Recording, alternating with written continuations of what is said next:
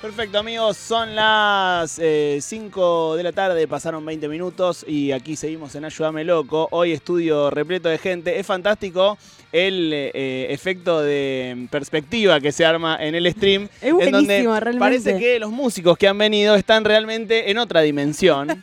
eh, ya listos para nuestras obsesiones rotativas. Vamos a aplaudir entonces a Pedro Alvide, a Ale Gómez y a Manu Amabile, que no es Maru Amabile, sino su hermano. Dale. Gracias amigos por venir. Eh, a ver si los escuchamos bien. Eh, ¿Quieren, ¿Cómo estás, Pedrito? Eh, eh, sí, o, o contestame si querés hablando. Eh, ahí no te escucho nada. No, no se escucha. eh, va a estar difícil. Si querés, amigo, te podés sentar ahí mientras tanto. Eh, ahí conversamos un poco. Eh, hoy en el tercer episodio de Obsesiones Rotativas es una sección que tenemos en este programa en donde una vez por mes, eh, en realidad una vez por semana y durante todo un mes, abordamos un tema en profundidad. Este ha sido el futuro, ha sido la espiritualidad, ha sido también la comida. Y en este mes estamos hablando de la música. Ya vino Patos Mink, vino Lichi también, y hoy ustedes.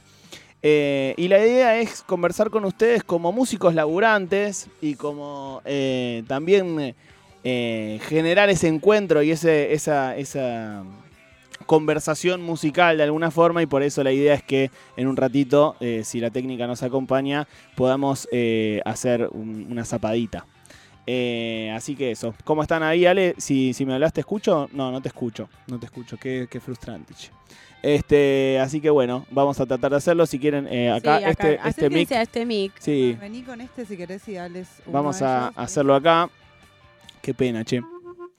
Ah, Ahí sí se escucha. Eh, es una lástima porque han estado probando recién eh, fuera del aire y era hermoso porque, che, ¿qué hacemos? Tal cosa, tal otra, ta, ta, ta. Y en dos segundos se armó un mini ensamble Sí. eh, espectacular. Así que es una pena no poder eh, transmitirlo eh, al aire, que se escuche igual. Pero bueno, de alguna forma nos vamos a, a- a arreglar. Si querés, Ale, allá ese, ese mic tiene también.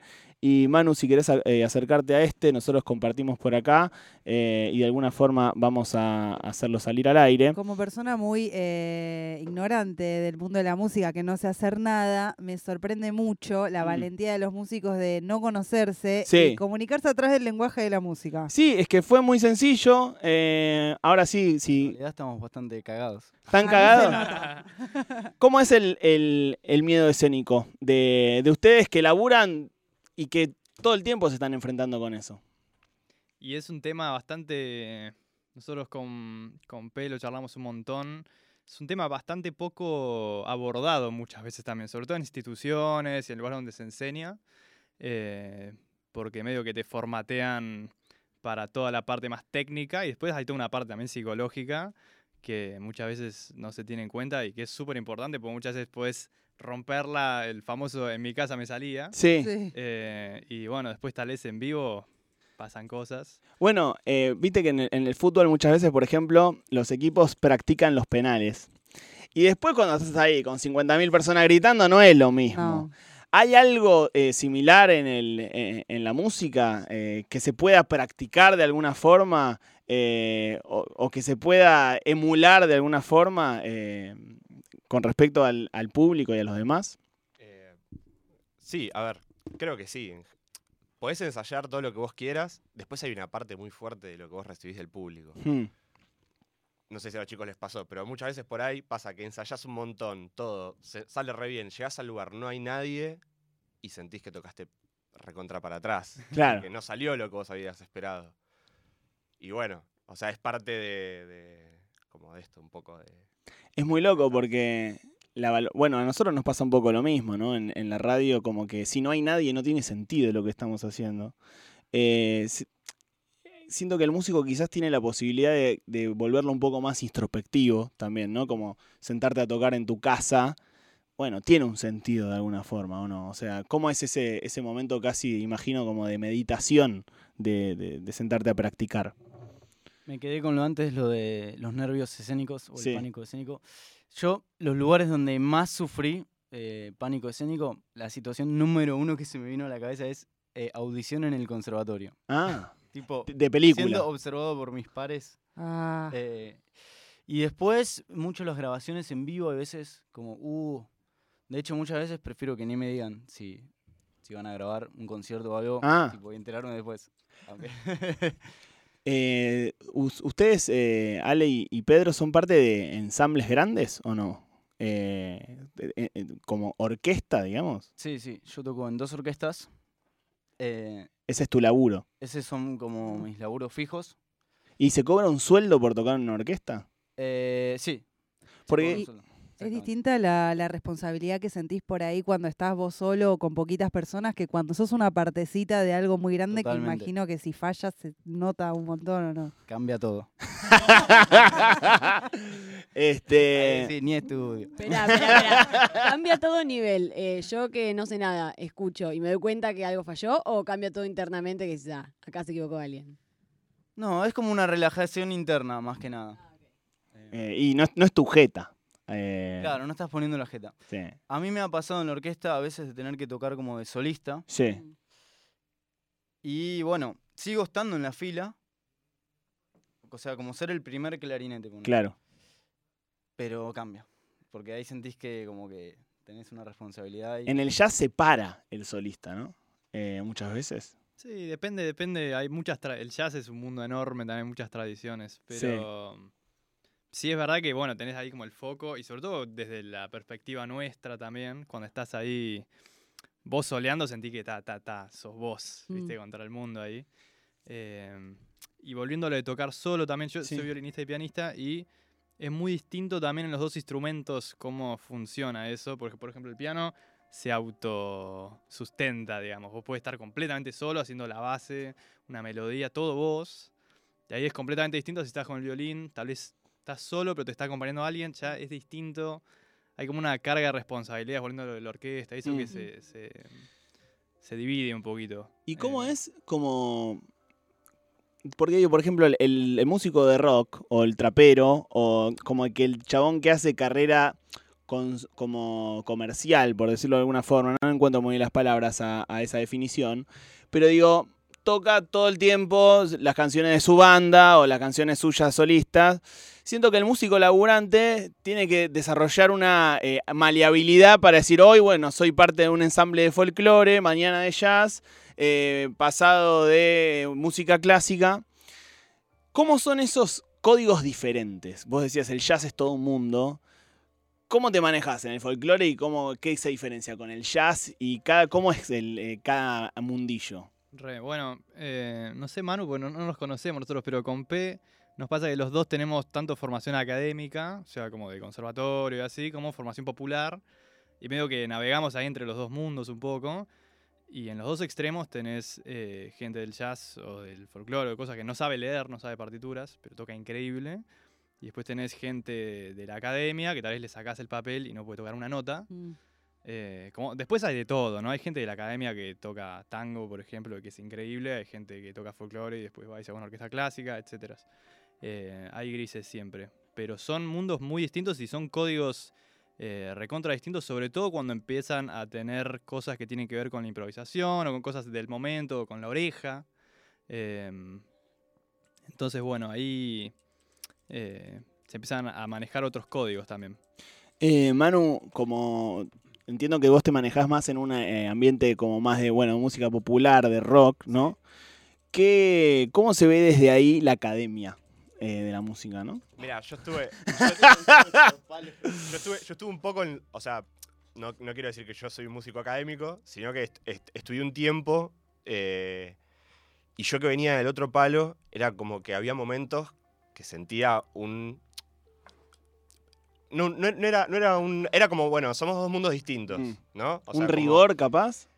Claro, y también como que hay una cuestión a veces de que en la música popular esta cosa de medio de no es no no estudiar, pero como bueno, no me formo tanto porque tampoco es tan como a veces tan necesario, no sé cómo decirlo. Yo lo veo muy necesario formarse, por eso también hubo un momento Fuiste que, a ese, a ese otro eh, lugar. claro, porque era como que eh, en general en el mundillo del rock era como bueno, sí, siempre nos mantenemos con lo mismo, eh, viste, no vengas a hablar de de esto, no Sí, sé. sí, nadie, te, nadie, o nadie te va a exigir quizás que las semifusas entren perfectamente y capaz te van a exigir más que tengas onda a la hora de tocar, ¿no? Hasta quizás eso de que vos las semifusas no te entren perfectamente es lo que le da el carácter, Mm. un poco. Después, obviamente, que está buenísimo que haya músicos súper virtuosos y que sepan tocar cuando vas a tocar un lugar de música popular, porque ahí es donde también un poco destaca. O Hmm. sea, Charlie por algo fue Charlie, Total. ¿no? Si se recontra nota, inc- inclusive cuando uno no sabe lo que es una semifusa, cuando vas a ver una banda te das cuenta cuál, cuál es el virtuoso, digamos. es el bueno.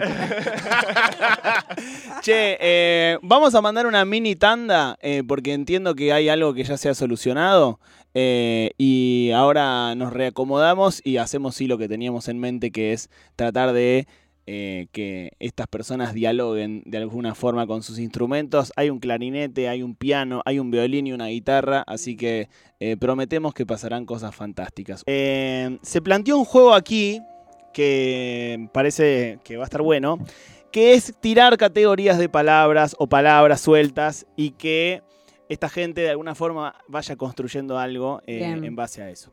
Por ejemplo. Bien, vas a empezar vos, Maromávila, y la gente en el chat puede ir tirando lo que se le cante el culo. dale. Bien, arranco yo. Tiburón. Me encanta. Eh,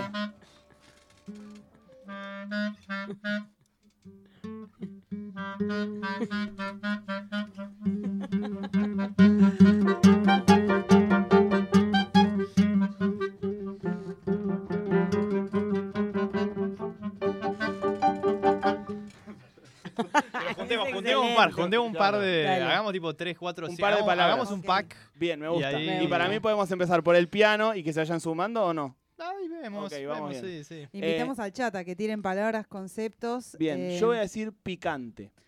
yo voy a decir sedoso. Y en el chat tiran Homero, la primera palabra del chat que entra. Homero picante sedoso. Homero picante sedoso.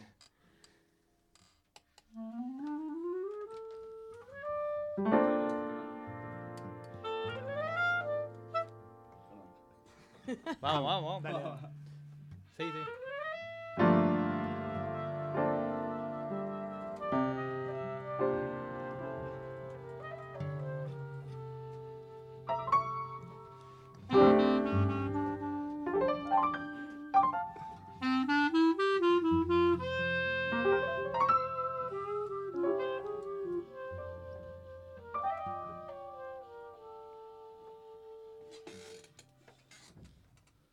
Sedoso. Fue sedoso. Pero también picante y sedoso eran difíciles de hacer convivir. Sí. tirar una que me parecía que era picante, sedosa y un poco mero que era esta. Picante, sedoso y Homero, ¿cuál era?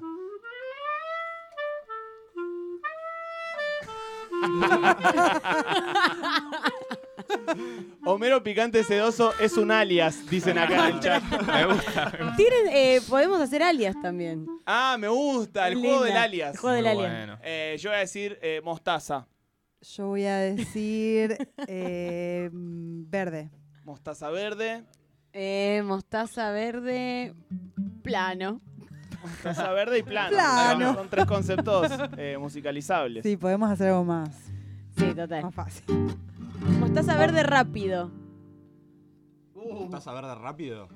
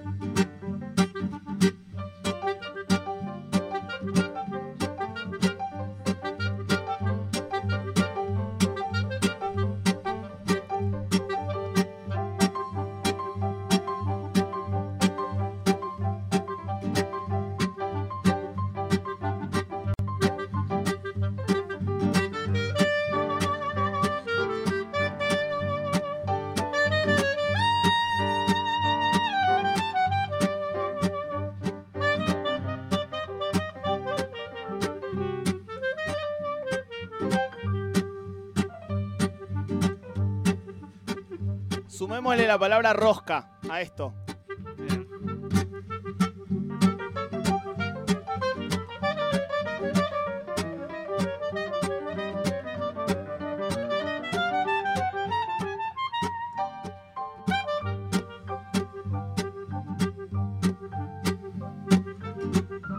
Pupo, dice el chat.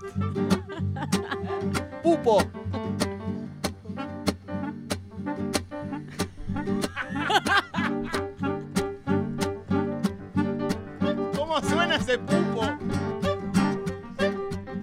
Se suman. Upa.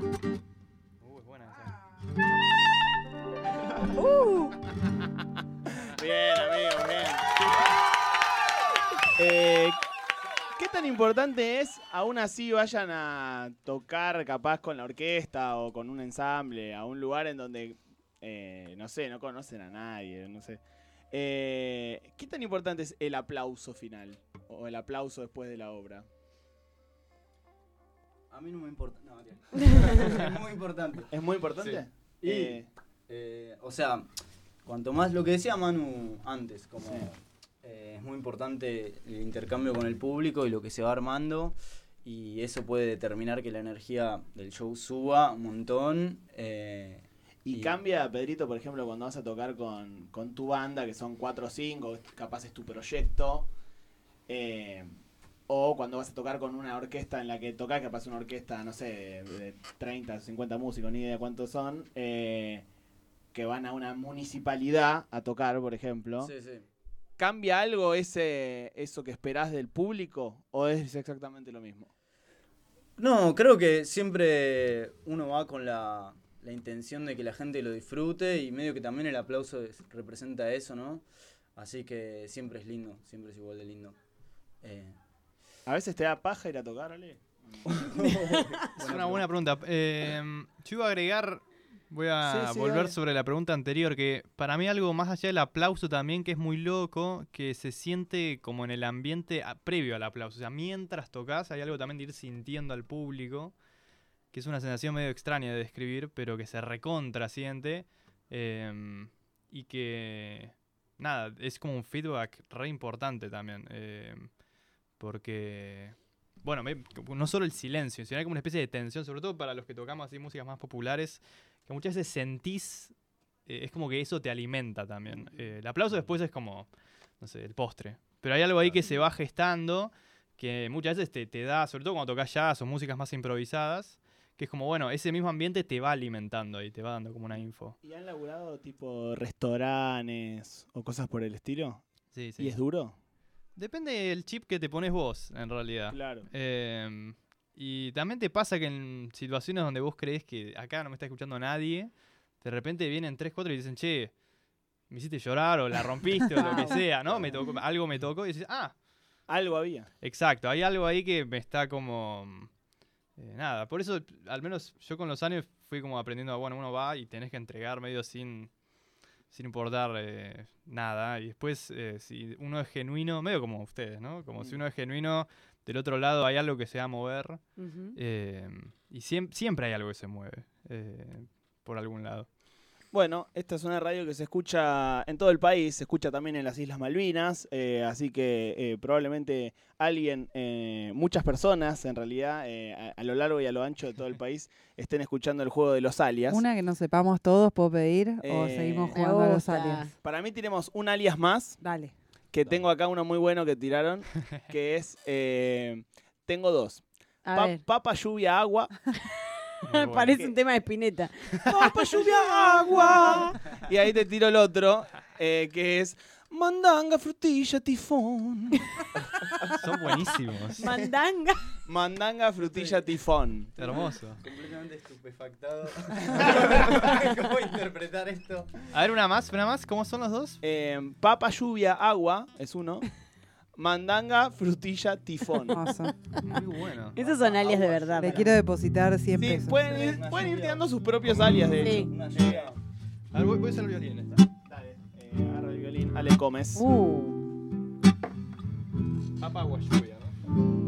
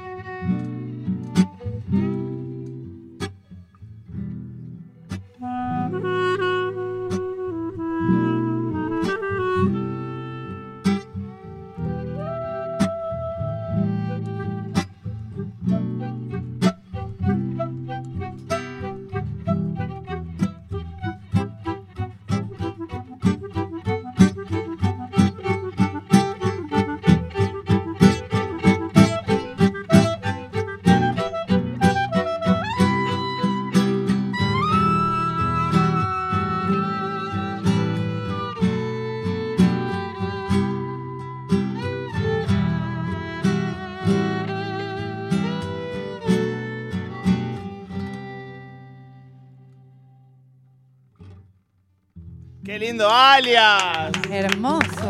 Wow. Ojalá mi alias sonara así. ¿A qué suena tu alias? Alias sonoro, sería increíble. Mal, alias. Hace- Apretás enviar y el sonidito aparece. Ay, qué Lindo. Un Claro, mundo de mejor.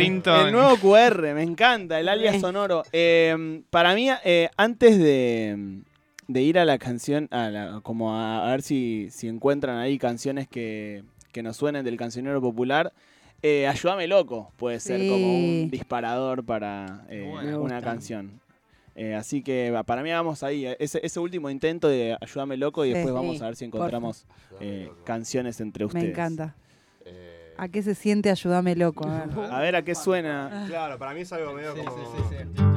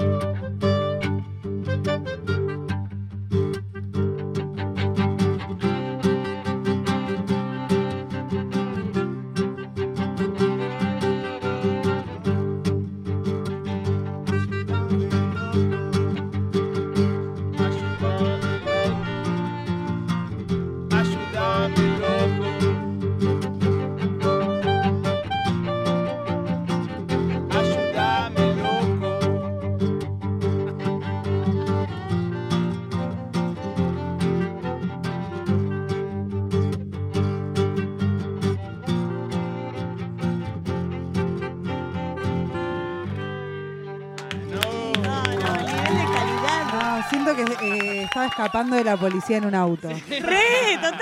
Sí, sí, sí, sí.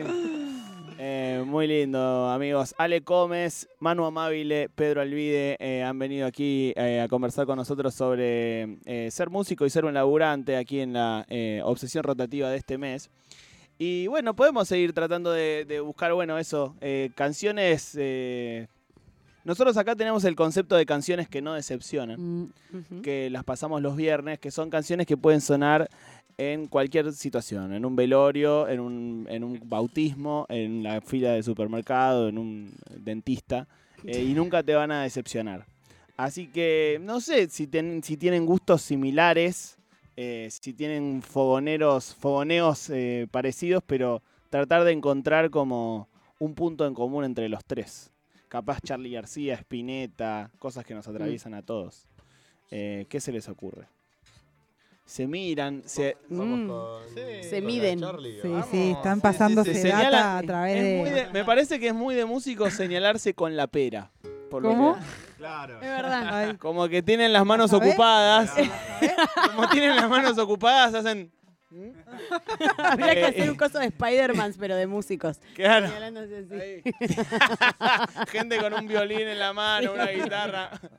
Vestida de Spider-Man, de hecho. Eh, bueno, dale. Bueno. eh, eh, hay un intento acá de gente que se miró y se puso de acuerdo con la pera. Wow. Dale, con Funky de Charlie Hagamos García. funky, se escucha. Dale.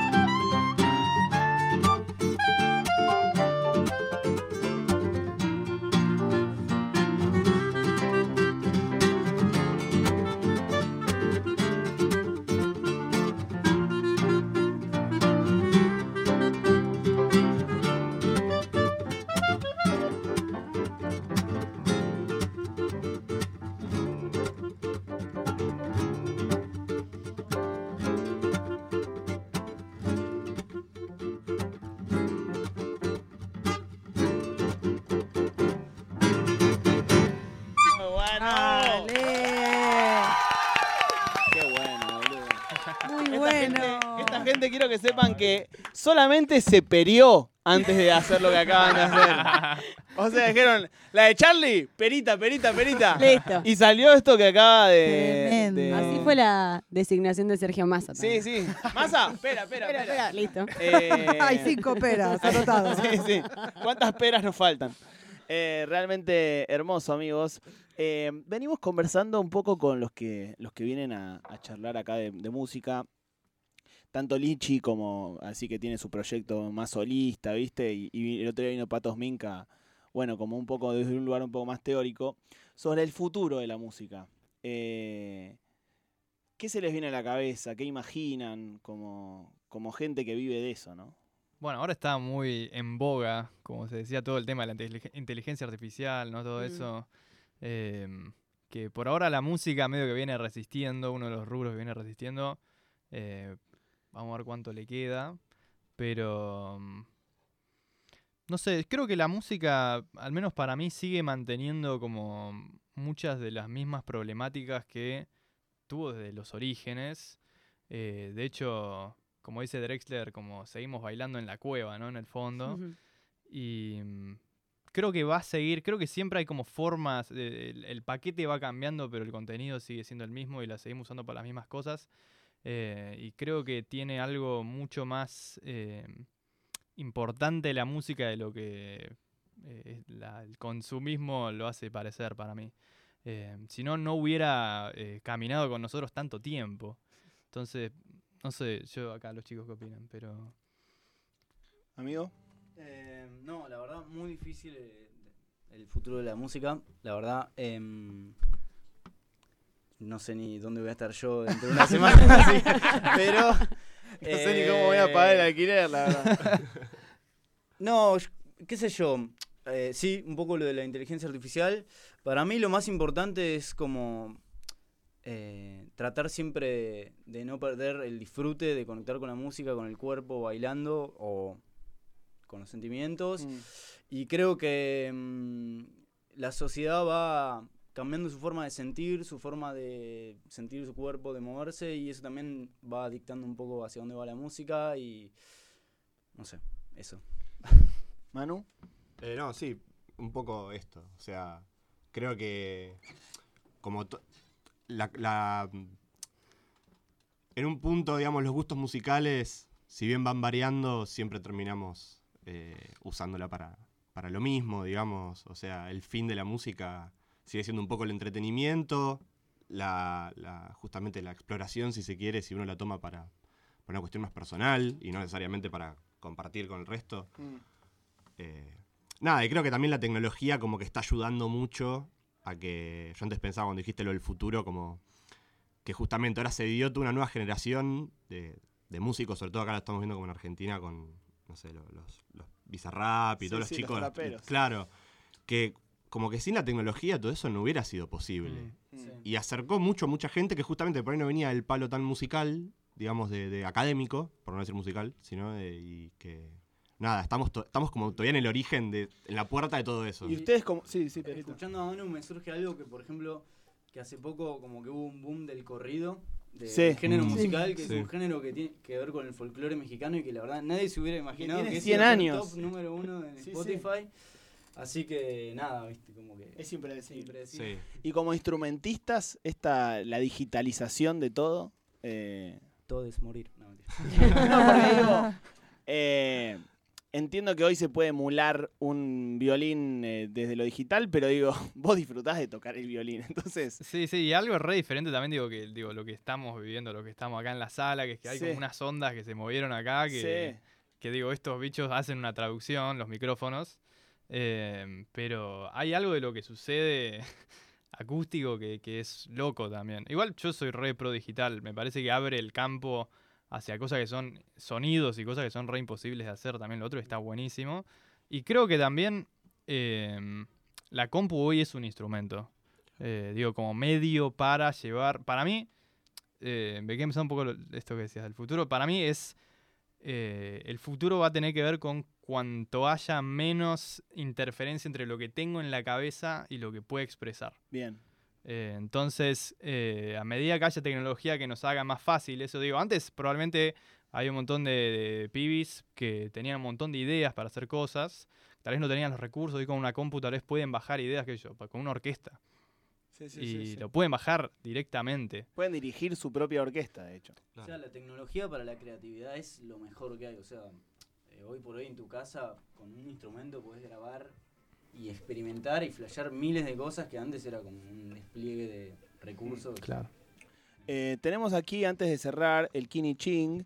Es una mezcla eh, del I Ching y la quiniela que tenemos en este programa, que se lo hacemos a todos los invitados y todas las entrevistas, aunque sea por teléfono, desde un rabino, eh, un experto en maquillar muertos, o ustedes. Para, y así. ¿podemos pedir algo muy loco? No sé si llegamos a que con cada Kenny Ching hagan el último alias. Ah, que- ah, Oh. Es de lo Vamos a que hacer unos tocó. cortitos Elena. si quieren así. Eh, Ahí va. Es, eh, hay que elegir un número del 1 al 80 y mm, el Kinichín te devuelve una frase de una personalidad destacada del arte, de la cultura, de la política. Puede ser Barili, puede ser Manuel Belgrano, puede ser Moria Kazan, puede ser Buda. Eh, en fin. Eh, Ale, del 1 al 80. 27. El 27 es una frase de Albert Einstein que dice, cada día sabemos más y entendemos menos. Tiene que ver con lo que estábamos hablando. Re. 100%. Manu. Eh, 52. 52. Están tocando todos muy eh, ilustrados. Es una frase de Oscar Wilde que dice, la mejor manera de librarse de la tentación es caer en ella. Hacé lo que, lo que quieras con eso. Tomalo, tomalo con e- tomalo vos. o No sea, va a robar. Sé libre, Manu. La Dale. verdad, lo que tengo para decirte, sé libre. Pedrito, Siete. el 7. Es una frase justamente de Manuel Belgrano que dice, hoy, todo muy ilustrado hoy. Sí. El miedo solo sirve para perderlo todo. Ay, qué Ay. sabio él. Ah. O Eh, sea, sí. no entiendas nada. Hacé lo que quieras, no temas. Sí, Con pero eso- sin miedo. Claro. Total. Vamos, hasta el- vamos a intentar que eso suene a algo. ¿Están para eso? Dale.